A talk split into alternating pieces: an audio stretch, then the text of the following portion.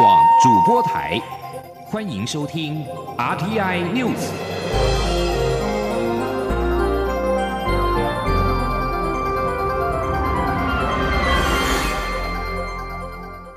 听众朋友您好，欢迎收听这节央广主播台提供给您的 RTI News，我是张顺祥。面对 COVID-19 可能在秋冬造成另一波疫情高峰。蔡英文总统今天出席二零二零台湾全球健康论坛时表示，政府会持续积极提供厂商咨询，加速疫苗研发。总统也再次强调，台湾地理位置重要，理应在防疫体系当中扮演关键的角色。任何国家都无权以政治因素破坏全球为防疫所做的努力。记者欧阳梦平报道。蔡英文总统二十三号上午出席二零二零台湾全球健康论坛。总统在致辞时表示，对全球来说，二零二零年是非常不平静的一年，大家一定会深刻记得 COVID-19 疫情带来的严峻挑战。而在过去十个月，当世界各国忙于因应 COVID-19 疫情造成的冲击时，台湾相对稳定的防疫成就受到世界肯定。总统表示，台湾在两千零三年有抗 SARS 的经验，发展出一套完整的防疫机制，所以当疫情一爆发，便立即采取一系列的重要措施，并在顾好国内医疗及国人需求后，不遗余力地协助有需要的国家，特别是在口罩、药物及医疗技术等三方面，希望能和国际社会共度难关。总统并指出，根据今年七月美国彭博经济的评比，在七十五个经济体中，台湾的抗疫表现名列第一。这是政府团队的努力以及全民积极配合防疫政策的成果。而实施二十五年的全民健康保险，提供巨量资料，协助追踪病人接触史和旅游史，同时也利于进行个人的身份认证，便利民众购买实名制口罩。更成为防疫的稳固基础。如今已经有三家疫苗研发业者获核准第一期临床试验计划，持续进入秋冬，政府将持续积极提供厂商咨询，加速疫苗的研发。在国际参与方面，总统则强调，台湾参与世界卫生组织对于全球预防及对抗疾病和疫情至关重要。台湾有能力，也愿意在全球防疫工作中继续贡献力量，也应该扮演关键的角色。总统说：“台湾 as a major transfer hub and destination in the Indo-Pacific region stands in a geographically important place and should play.” A principal role in disease prevention. The political pressure from one particular country should not be a legitimate reason to disrupt the global effort in pandemic prevention. 总统最后指出，这次疫情让大家看到了人类健康的脆弱，也了解到跨国工卫合作的重要性。全球可能在遭受另一波疫情的威胁，不论未来挑战多么严峻，台湾都将积极和国际社会携手合作，为全人类的健康共同努力。中央广播电台记者欧阳梦平在台北采访报道。韩国流感疫苗接种近日接连传出死亡案例，媒体报道，截至目前死亡人数至少达二十五人，而死者施打的疫苗则分别来自南韩国产疫苗以及法国药厂赛诺菲生产的疫苗。对此，卫福部长陈时中今天上午出席活动之后表示。卫福部向赛诺菲公司查询其他世界各地有无类似情况，但是并没有。而且韩国进口的批号跟台湾不同，卫福部会持续的关心。针对中共持续加大对台湾的打压恫吓，严重破坏台海的现状，升高区域的紧张。陆委会主委陈明通今天在当前中国大陆发展与治理问题国际研讨会致辞表示：示弱退让不会带来和平，台湾持续采取必要的防御作为，不冒进求战，也绝不轻言放弃和平。呼吁价值同盟国家应该跟台湾共同捍卫民主自由的重要防线。王兆坤报道。关于中国当前的治理问题。陆委会主委陈明通表示，中共领导人日前在深圳特区四十年活动强调全面深化改革等十项坚持中，独缺民主改革。然而，只有其领导人勇于解放思想、政治改革，进行更丰富多元的民主实践与人权尊重，才能化解矛盾，找到与自己民族与全世界和平共处的解放。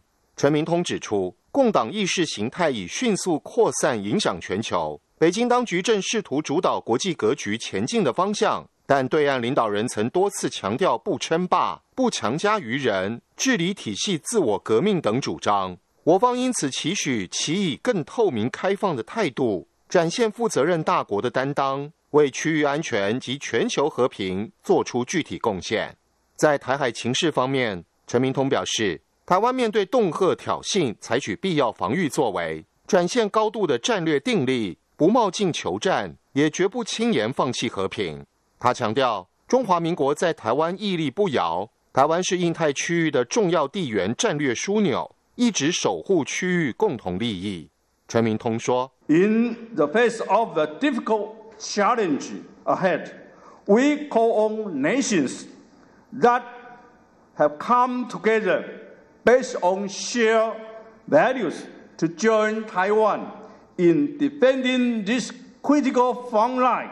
of defense for democracy and freedom。”陈明通重申。北京当局必须务实了解台湾人民坚持尊严、对等与安全的信念，呼吁对岸跳脱强加于人的框架，发挥智慧与创意，让两岸善意持续累积。中央广播电台记者王兆坤台北采访报道。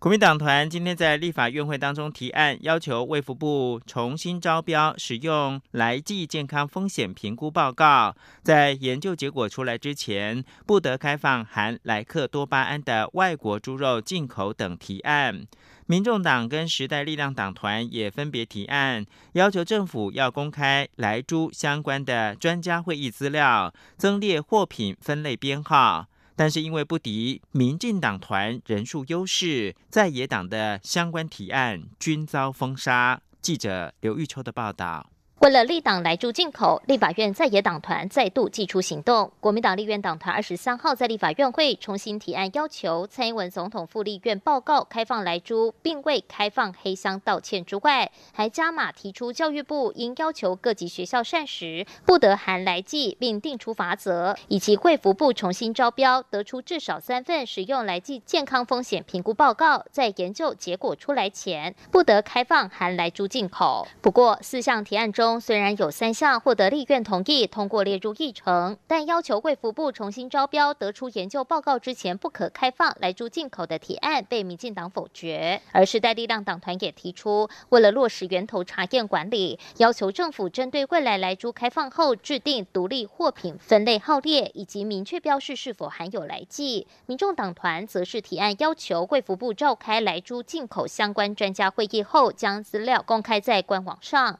并同样要求商家在含有来剂的食品上明确标示。虽然获得国民党支持，三个在野党在院会表决时均一致投下赞成票，但仍不敌民进党的人数优势，相关来猪提案均遭封杀。对此，国民党团与民众党团分别在议场外举行记者会，谴责民进党罔顾人民健康。国民党团书记长林奕华说：“要求来猪比照机改食品标示，这是最基本的源头管理做法。”但执政党却把民意踩在脚下，民进党却能够在这样的高傲的状况之下，完全不重视民意，完全把民意踩在脚底下。就用多数暴力的方式，只有党意没有民意的方式，把所有我们的提案一一否决，这真的是非常值得在这边大家大力谴责的地方。民众党团对于自己的提案遭到封杀也感到遗憾，他们强调将在委员会继续为来猪建制把关与修法，捍卫民众健康。中广电台记者刘秋采访报道。雾社事件今年满九十周年，为了纪念这段历史，赛德克民族会议举办一系列纪念活动，希望能够唤起当年对雾社事件的重视，凝聚赛德克族共同发展意识。记者王维婷报道。一九三零年十月二十七号发生的雾社事件将届满九十周年。赛德克民族议会与台湾赛德克族语言文化学会、金怡大学人文暨社会科学院等共同举办联合追思系列活动，以赛德克族的视角诠释雾社事件，凝聚赛德克族共同发展意识。身为赛德克族的前监察委员瓦利斯贝林二十三号表示，追思系列活动希望唤起社会对赛德克族当年抗暴行为的重视，并从历史伤痛中找出赛德克未来发展的愿景。瓦利斯贝林说：“九十年前，啊，发生在雾社日本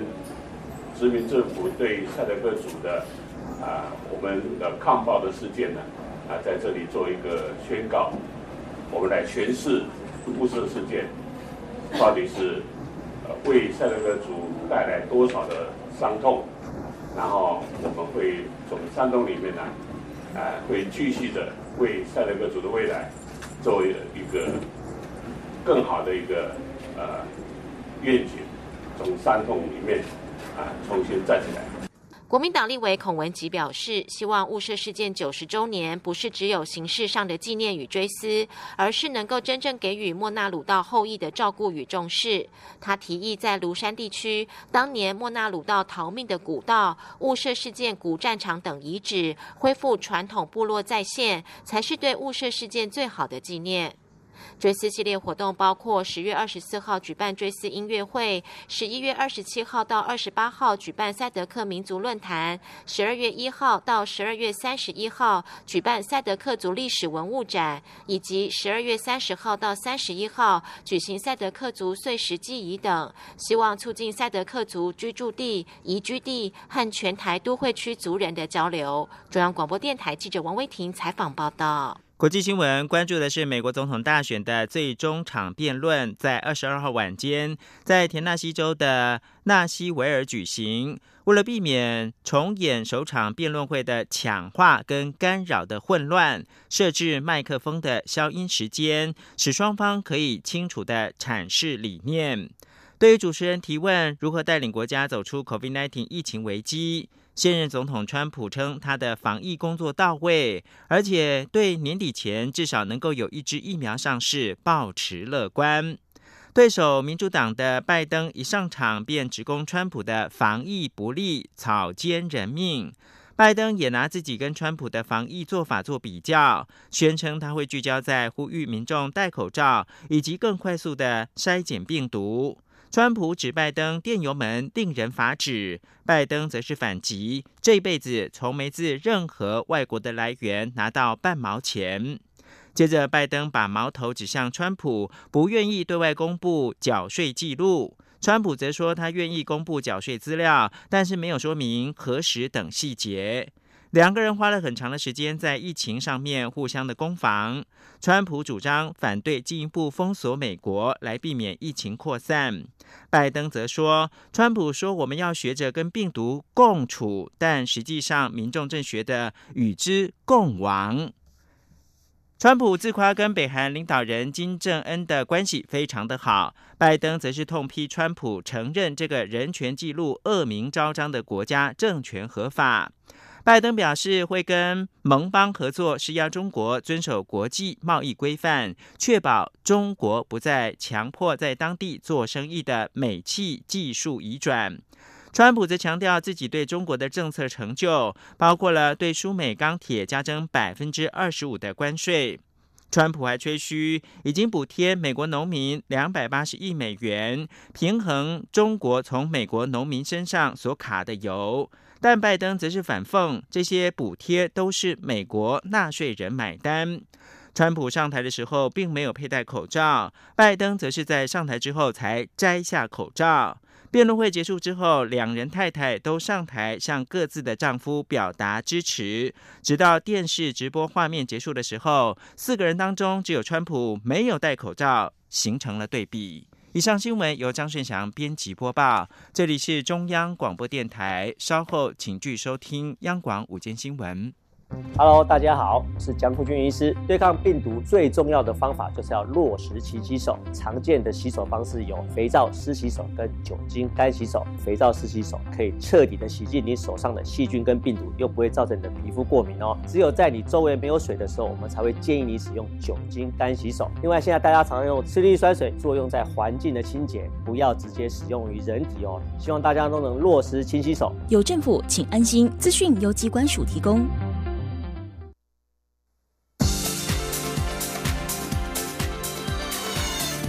是中央广播电台，台湾之音，欢迎继续收听新闻。各位好，我是主播王玉伟，欢迎继续收听新闻。考量外销泡泡、商务泡泡进行顺利，交通部观光局推动旅游泡泡，并且将疫情风险极低的博流纳入首度开放国家。不过，外交部次长曾厚仁今天表示，博流政府对于能否做到百分之百的防疫仍有疑虑，目前仍在研议当中。今天央广记者刘品希的采访报道。交通部观光局规划推动旅游泡泡，属于疫情超低风险的博流，渴望纳入首波开放国家。中央流行疫情指挥中心上周跟交通部、外交部等单位开会，二十三号将再次开会。媒体报道，根据可靠消息指出，初步将排除不具中华民国国籍身份者，以及六个月内有出入境记录，或是两个月内有隔离检疫或自主健康管理记录者。传出博流政府目前仍在考虑阶段，如果后续沟通顺利，最快可望于十一月上路。对此，外交部次长曾厚仁二十三号上午出席二零二零台湾全球健康论坛后受访表示，外交部跟卫福部都准备好了，但博流政府内部担忧能否做到百分之百的防疫，因此对方还在研议中，能否十一月就上路仍是未定数。他说：“台湾的方面啊，不管是卫福部跟外交部，我们都准备好了啊。那现在博流方面呢？”他们反而对于呃这样的一个安排，是不是有百分之百能够做到防疫？呃，在博流当地能不能百分之百的防疫？这是他们现在关切的要点。所以他们还在呃他们的政府内部还在这个这个研议当中。出席同场活动的卫福部长陈时中受访时则说：“本来我方有比较大的期待，但根据外交部的讲法。”博流的医护人员有一些担心，目前双方持续洽谈中。媒体询问博流是否担心台湾将病毒带过去，陈时中表示，任何一个防疫情况比较好的国家，对于边境防守都会趋于严格。此外，传出日本政府有意在十一月中旬开放台湾等三十个国家入境日本七十二小时免居家检疫的超短期居留措施。对此，陈时中说：“日本目前正在演绎，外交单位尚未得到日方的证实。”央广记者刘聘熙在台北的采访报道。而在国内的防疫方面，台北市演艺单周如果出现十五例以上俗称武汉肺炎的 COVID-19 确诊，跨年拟改采转播或取消，是否包含境外病例引起讨论。台北市长柯文哲今天表示，草案的确是把境内、境外一起算，但目前是本土有十五例就停办。柯文哲表示，其他国家没有防疫旅馆措施，所以不管境内、境外都合并计算。而台湾有防疫旅馆，入境人士隔离十四天之后发病或传染出去的几率很小，所以排除此因素。扣掉防疫旅馆居家检疫，本土有十五个表示传染已经传开，这种情况之下就会停办。台北市观光传播局先前表示，十五例是本土境外一起算。中央流行疫情指挥中心发言人庄仁祥对此讶异表示，如果连境外都算，单周很容易超过，而且计算方式困难。针对指挥中心所提出的看法，北市府将在二十七号府级例行防疫会议进行讨论。卫福部与外交部今天今明今天和明天共同举办二零二零台湾全球健康论坛，今年的主题是在后疫情时代以创新、包容和伙伴关系实现永续发展目标。前副总统中研院院士陈建仁提醒，在后疫情时代，零接触经济以及零距离创新将日益重要，全球团结则是达成永续发展目标的重要关键。今年论坛是十六年以来首次线上与实体同步进行，有近五百位国内专家学者参与实体会议。大会也邀请了二十四位国外专家线上演讲及讨论，而线上更有超过三十个国家近三百人与会并收看直播，共计近千人参与盛会。陈建仁表示。台湾防疫的成功关键在于全民的团结，政府更是以谨慎作为、快速反应、超前部署、公开透明来面对疫情冲击，并且将创新科技落实在防疫各个层面。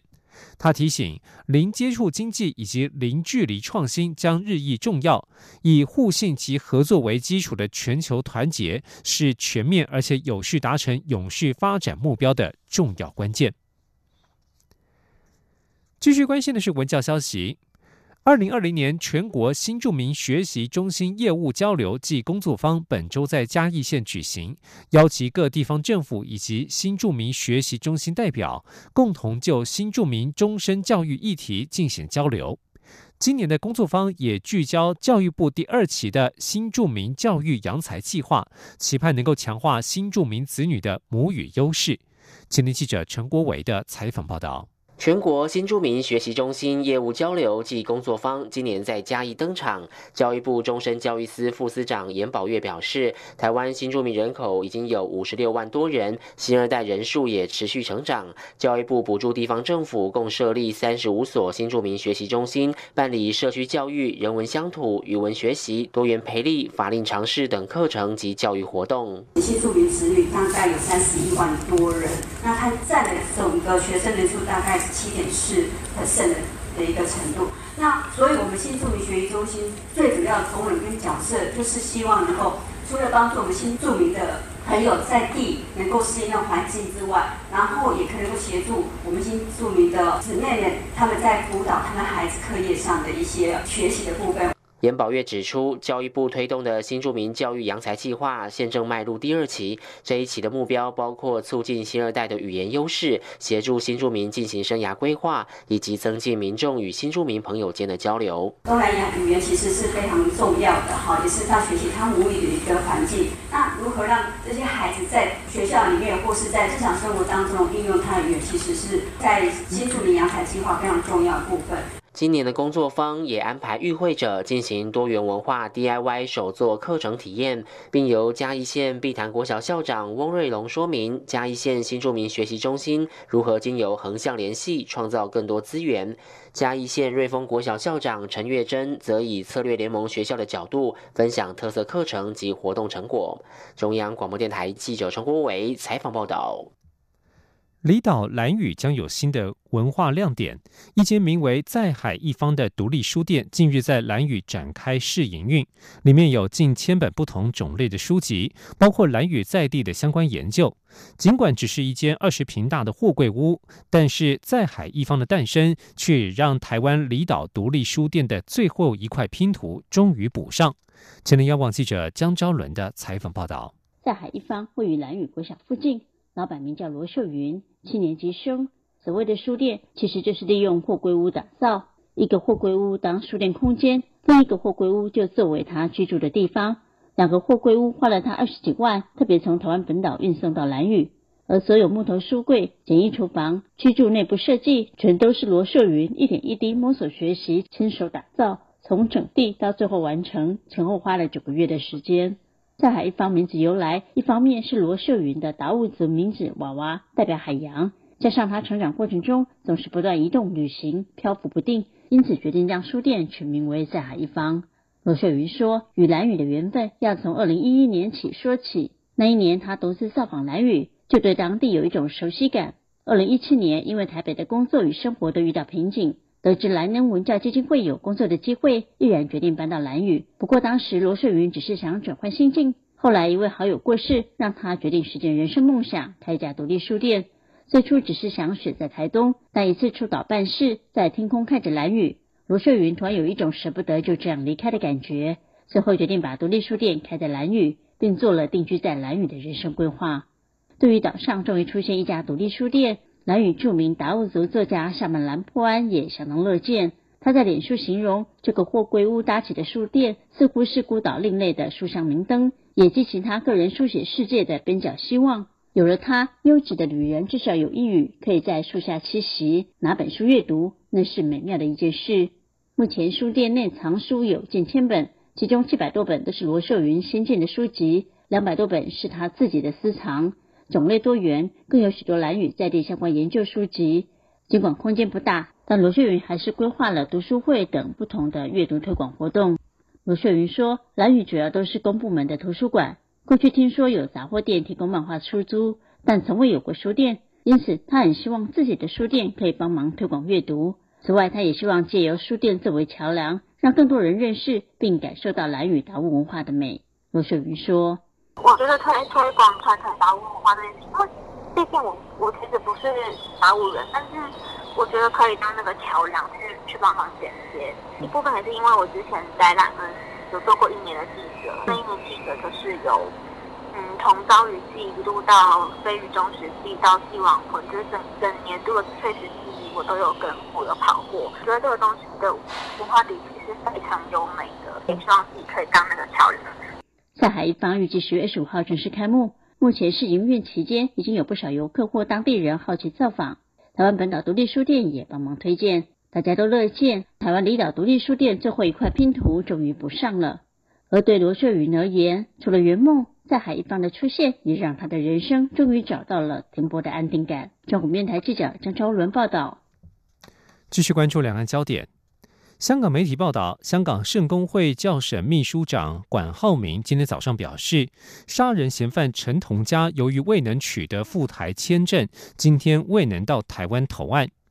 我行政院日前表示，此案是香港人杀香港人，人已经逃回香港，香港和台湾都有管辖权。香港如果要办，台湾一定提供完整资讯给港府；但如果要台湾来办，本案涉及台港双方管辖权以及相关公权力的行使，希望港府正视我国政府对于司法互助的要求，台港双方政府先谈好相关事宜，才有陈同佳来台入境的问题。陈同佳去年十月二十三号出狱，至今已满一年。香港电台报道，管浩明说，问题不是陈同佳不愿意到台湾，而是他暂时无法取得赴台签证。希望被害人潘小颖的母亲能够明白和理解。潘小颖的母亲近来不断公开呼吁陈同佳赴台投案，并且表示愿意为他求情，但前提是陈同佳最迟今天必须赴台投案。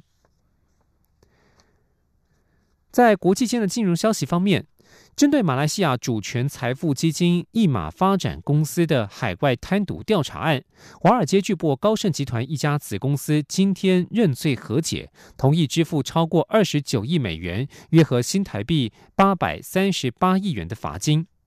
马来西亚高盛公司在法院上表示，将对违反海外反腐败行为法认罪。该公司承认明知且故意串谋违反美国的反贿赂法律。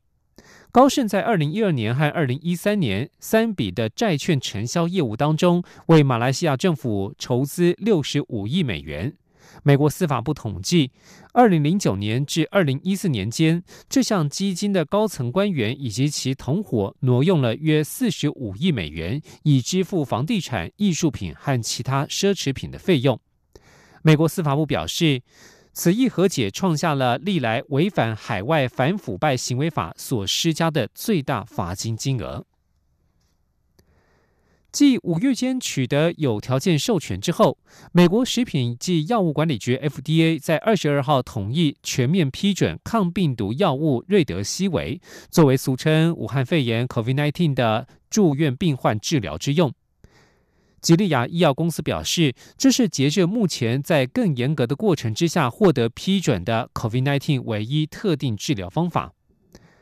美国食品及药物管理局局长哈恩表示，在这场前所未见的公卫紧急事件当中，FDA 致力于加速 COVID-19 疗法的研发与可用性，而这项批准是经过他们严格评估多项临床实验数据之后所做出的决定。在欧洲和像是加拿大等其他国家，也已经暂时批准对瑞德西韦的使用，尽管瑞德西韦在降低死亡率的效用上尚未获得证实。以上新闻是由王玉伟编辑播报，相关新闻内容欢迎上央广网站点选收听。我们的网址是 triple w 打 r t i 打 o r g 打 t w。这里是中央广播电台台湾之音。